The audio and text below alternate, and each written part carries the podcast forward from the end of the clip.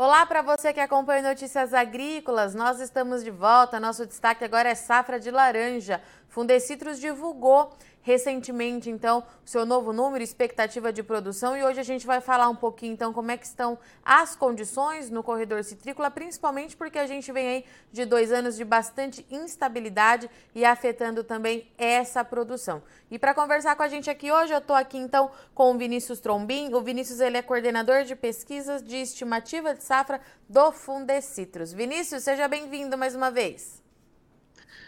Obrigado, Virgínia. É um prazer estar aqui conversando com você. Vinícius, vamos lá então. Vou deixar você trazer os números para gente.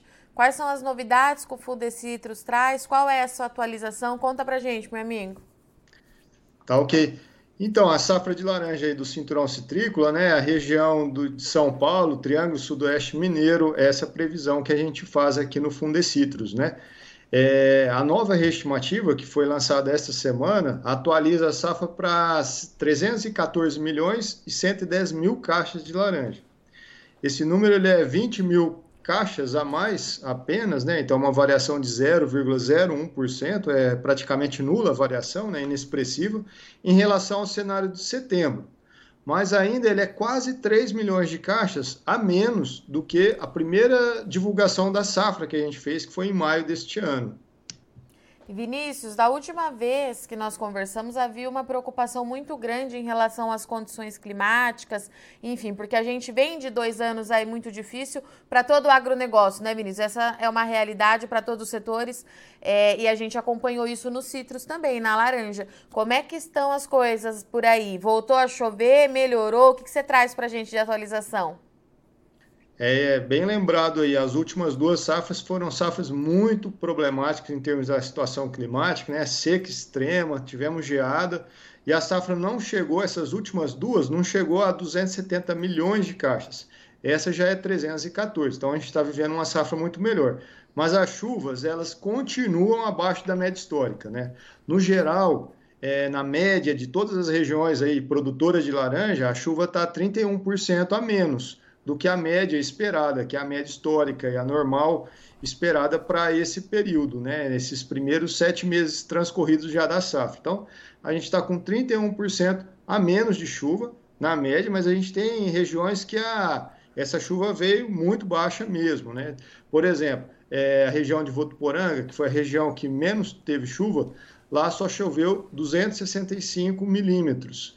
É, então, é 36% a menos do que a média histórica esperada para esse período. Então, as chuvas elas vieram desuniformes, mesmo entre municípios vizinhos. Né? Então, foi uma chuva que a gente chama de isolada. Né? Então, chove numa região, mas a poucos quilômetros dali a gente já não tem mais aquela chuva. É, foi isso que aconteceu no cinturão citrícola. É, Vinícius, pouca chuva vai impactar diretamente no tamanho da fruta, é isso? Aí a gente tem um rendimento mais baixo da safra, é isso? Perfeito. No, nas duas últimas safras, esse tamanho era muito mais reduzido. Agora, o tamanho é de 157 gramas por fruto. Né? Então, é, ele, ele diminuiu uma grama em relação à expectativa inicial. Então, a gente não esperava que essa chuva fosse tão abaixo da média histórica. Ela veio abaixo e os frutos não cresceram tanto. Então, a projeção de tamanho hoje na média de todas as variedades, de todas as regiões, né, para o cinturão citrícola, é que a gente venha a terminar a safra, e isso só vai acontecer em abril do ano que vem, com uma média de 157 gramas por fruto. Mas, obviamente, isso tem variação entre as regiões. A região sul é a que tem o menor tamanho de fruto, e isso é muito em função do greening. Lá, então, a média esperada é de 146 gramas. E também nessa região, região sul, que é a região que tem mais a presença de green, a gente também tem maior taxa de queda de frutos. A taxa de queda dessa região deve atingir 21,7%, enquanto a média do cinturão citrícola 20,10%. Vinícius, uma eventual chuva mais significativa agora com a chegada do verão, né? Que a gente sabe que elas acontecem com mais frequência. Ajudaria numa recuperação ou esse é um cenário que não tem reversão? Não, é possível que é, nós acreditamos que é, será esse número, né? Terminar, terminaríamos a, a safra com 157 gramas por fruto. Mas se realmente as chuvas forem muito mais abundantes do que o esperado, aí a, esse tamanho pode vir a aumentar um pouco. Não é o que a gente espera, né? Mas por outro lado, quando a gente tem muitas chuvas nessa época de verão, as chuvas típicas de verão, ela vem em forma de pancadas. Então é um volume muito grande em pouco tempo e ventos muito fortes, o que também ajuda a aumentar a taxa de queda de frutos. E isso tudo já está então incluído, né, contemplado nessa reestimativa que a gente fez é, para a safra nessa semana que foi divulgada. Então, esses números é o que a gente espera que aconteça até o final da safra. Vinícius, em relação ao greening, como é que estão as condições? A última vez, as últimas vezes, né, que nós conversamos durante esse ano, era uma preocupação muito grande do Fundei Citrus para o produtor, de fato, fazer o controle da doença. Como é que a gente está em relação a isso? Olha, o greening vem aumentando, né? Da, do ano passado para este ano, ele aumentou cerca de dois pontos percentuais. Então, o percentual de laranjeiras com a doença já atinge quase 25%. Então, é, nós temos aí quase um quarto né, das, das árvores já tem greening, né? sendo que isso varia muito entre as regiões. Então, a gente tem região, é, por exemplo, a região de Limeira, que esse percentual de árvores doentes já chega a praticamente 71%. Né? Porto Ferreira, que é um município vizinho, é, atinge já 47% das árvores. Brotas, quase 50%. Né? Então, a região de Avaré é outra região que a gente viu a doença aumentando muito, já atinge quase 32%. Duartina, quase 25%. Né? Então, essa doença realmente ela é muito preocupante, né? É, se a gente pegar o que a gente, o exemplo mais dramático que a gente tem é a região da Flórida, né? Lá eles produziam é, 200, 250 milhões de caixas, dependendo da safra, e hoje a, a estimativa deles de hoje é de 20 milhões de caixas. Então eles vieram de um patamar de 240 milhões na média para um patamar de 20 milhões de caixas, né? E isso aconteceu por conta do greening. Né? A gente estava aqui comentando sobre a taxa de queda. A taxa de queda lá na Flórida já atinge 62%, 62% dos frutos. Né? Enquanto a nossa aqui está em 20%, lá já é 62%.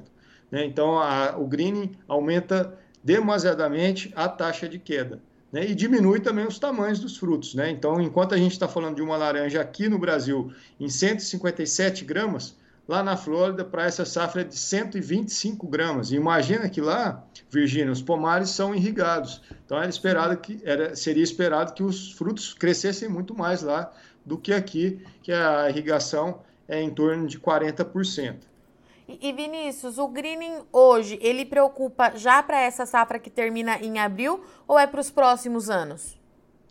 Não, o greening, ele, a, a doença vem aumentando, né? Então, ela já atinge é, um percentual de árvores significativo, é, mas a nossa preocupação é sempre futura, né? É, é, a gente ainda tem uma safra que tem impacto já, né? Que sente o impacto da doença, obviamente, né? Em determinadas regiões, principalmente é o que eu estava falando na região sul, que tem lá 70% das árvores em Limeira, 47% em Porto Ferreira, né? é, é, nessas regiões, então, a gente já vê o impacto direto da doença, com menor tamanho de frutos, maior taxa de queda. Mas, no geral, né, essas árvores ainda não estão no estágio mais avançado da doença. Né, elas começaram mais recente, né, e como a medida, o controle também, ele tem ocorrido né, em, algum, em vários talhões, né, com a erradicação de plantas, com o controle dos insetos, para é, permanecer que essa doença não atinja patamares como o da Flórida, né?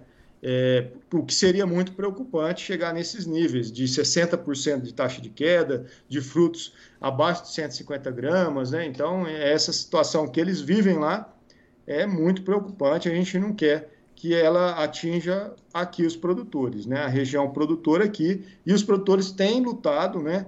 para manter a doença é, em níveis mais baixos, né? E isso é, é, tem sido com, feito com bastante esforço por parte dos produtores, né? E é importante que isso seja feito e que continue, né?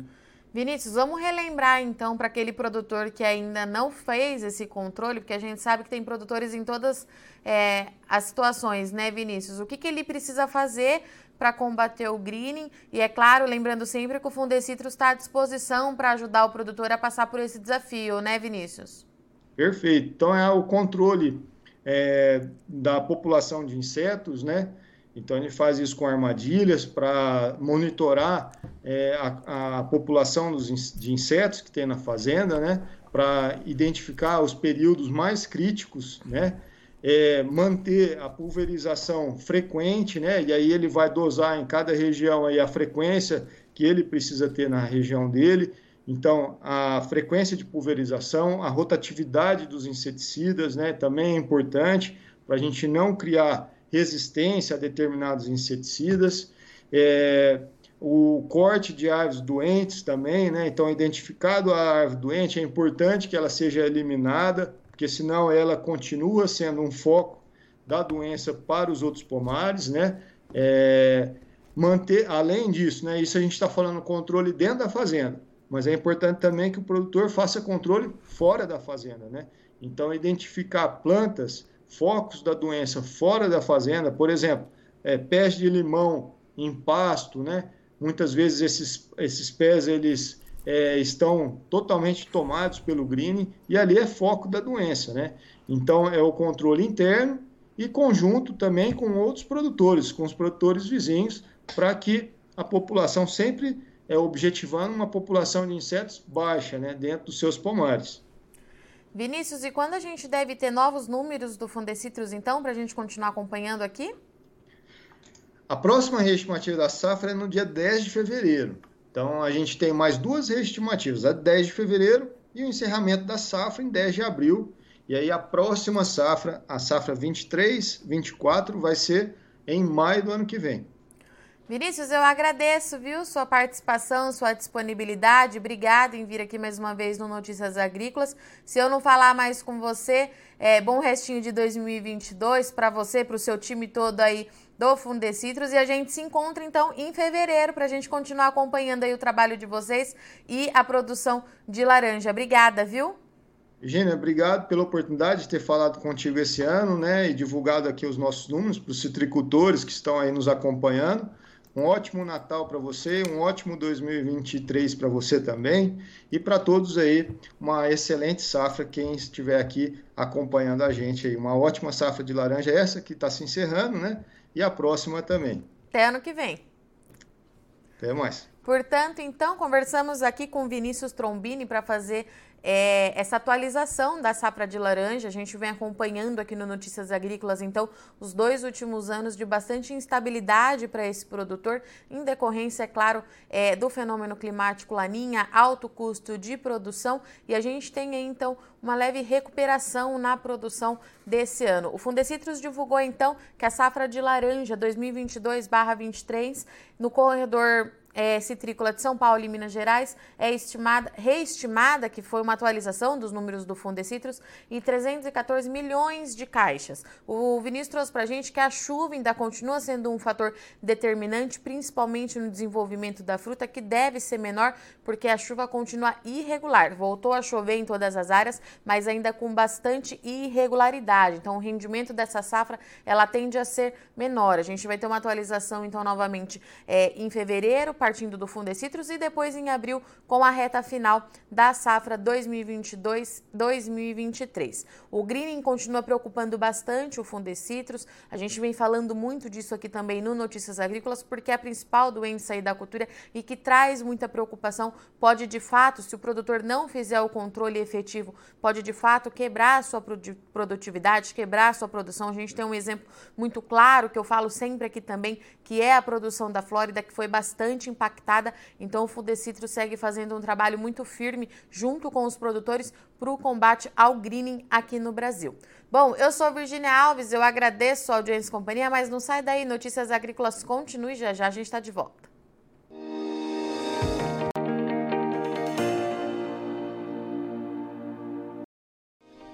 Se inscreva em nossas mídias sociais no Facebook, Notícias Agrícolas. No Instagram, arroba Notícias Agrícolas. E em nosso Twitter, arroba Norteagri. E para não perder nenhum vídeo, não se esqueça de nos acompanhar no YouTube e na Twitch Notícias Agrícolas Oficial.